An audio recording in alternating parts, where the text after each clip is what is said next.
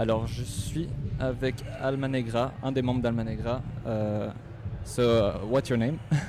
well, uh, my name is uh, Diego Figueira. Uh, I'm part one one of the DJ parts of Alma Negra. the other one is my brother. He's still on the road, so I'm here. so I made a question like you were going to be together, but it's it's fine if you're alone. So. The question is, uh, how did you start to make music together?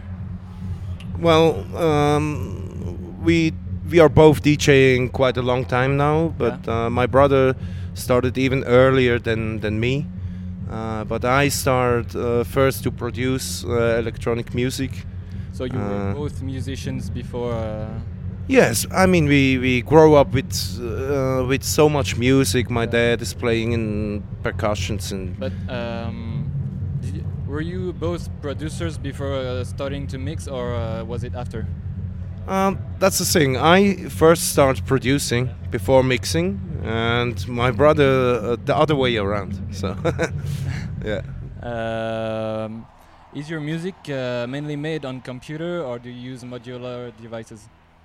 Um, we use well, we we use computer of course, yeah. but we also uh, we have a modular synthesizer. We have different um, different synthesizers actually.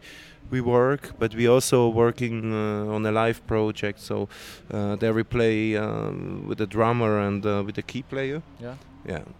Okay, cool. Um, and do you use like uh, samples, or do you make all the samples yourself? Um, we we use samples sometimes. We used to use more uh, in the past. Um, uh, we we we are more and more coming away from sampling sounds. Yeah. Uh, but um, yeah, but uh, I th I think a, a, good sample, and if you clear it and everything, then it's still a very good option for electronic music, definitely. Okay. Uh, I noticed that uh, you're in the programmation of uh, a lot of festivals this year. Uh, how does that feel? Well, we we always uh, try to, uh, to, keep going on and working. we we founded our label in 2017, and last year, 2018, we did like four EPs on our own label, and we did and we did some some EPs on, on, on other labels like Heist and uh, Lumberjacks for Hell. And uh, um, yeah, I think that's the thing, uh, doing music and uh, yeah. Okay. Um, have you played a lot uh, in other countries? Yes, quite a lot. Uh, actually, I would say even more than in Switzerland itself. Um, uh, maybe Switzerland was not so you have not a so ready. fan base uh, in foreign countries than here, or um, I mean it's hard to say. Uh, I don't know. Uh, of course, uh, a lot of people in Switzerland like our music, and now we have also a, a Swiss uh, booking agency who is only doing Swiss gigs, yeah. and that helped a lot to do more gigs in Switzerland. Um, but um, yeah, we played a lot in France and England, Holland, Tel Aviv, Turkey. Uh, yeah. Okay. Do you prefer uh, mixing in clubs or festivals?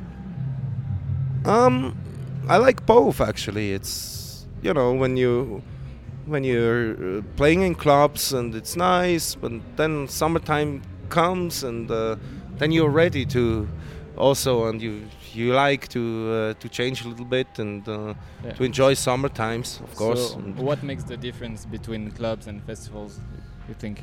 Um, well, it, it it really depends the festival or or the club. Yeah. uh, I I think the crowd is always um, very important, of mm -hmm. course. Uh, uh, rather in the club or in the on the festival uh, to create a good vibe together with our music. So if people dancing, we are happy. Yeah. Uh, I saw that you played at the Montreux, Montreux Jazz Festival. Uh, did you like it? Um, yes, I like it uh, a lot. I mean, it's a, it's a big honor to play a festival like Montreux yeah. Jazz. Uh, uh, I was several times there as a guest in, in the past. But uh, unfortunately, I was sick that day, so I was there with fever in the hotel. and- Ah, but I could- made you it. could- I made it. Ah, you, uh, you. I made it just for the gig, but yeah.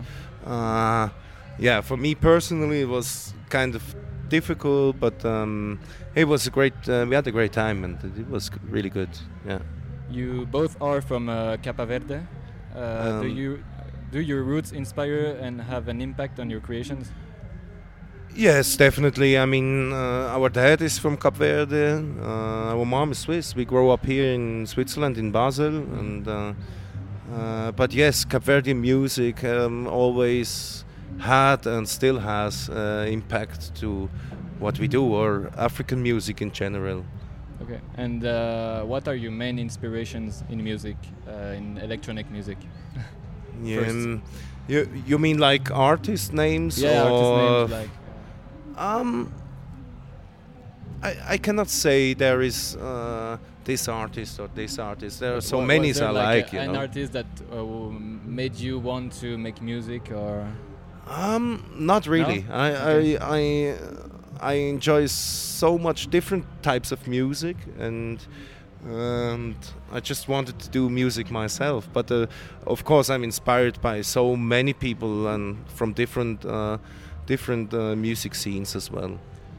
and um, how is it like to uh, to mix uh, cultures in your music in your music uh, between uh, you know your roots from Capa Verde and uh, and house and electro um, Um, well, I think African music in general is very percussive Yeah. and and and this fits very good with electronic music in any way. But but also like harmonies and and um, yeah, I think it's always interesting to to do like fusion things, like like make.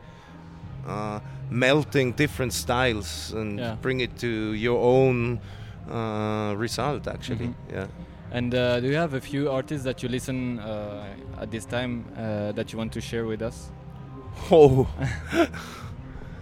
there are so many um, uh, uh, personally I, I, I love jazz i love uh, I'm listening a lot of jazz at home and Mhm. uh, um, but also like um, afro afrobeat like Fela Kuti or um, but also uh, Detroit techno or salsa Mhm. so you see um, it's it's very it's very uh, big I, I really listen I cannot say I'm listening only to this or to this artist or that's my favorite artist uh, I really cannot say so it, Okay, okay.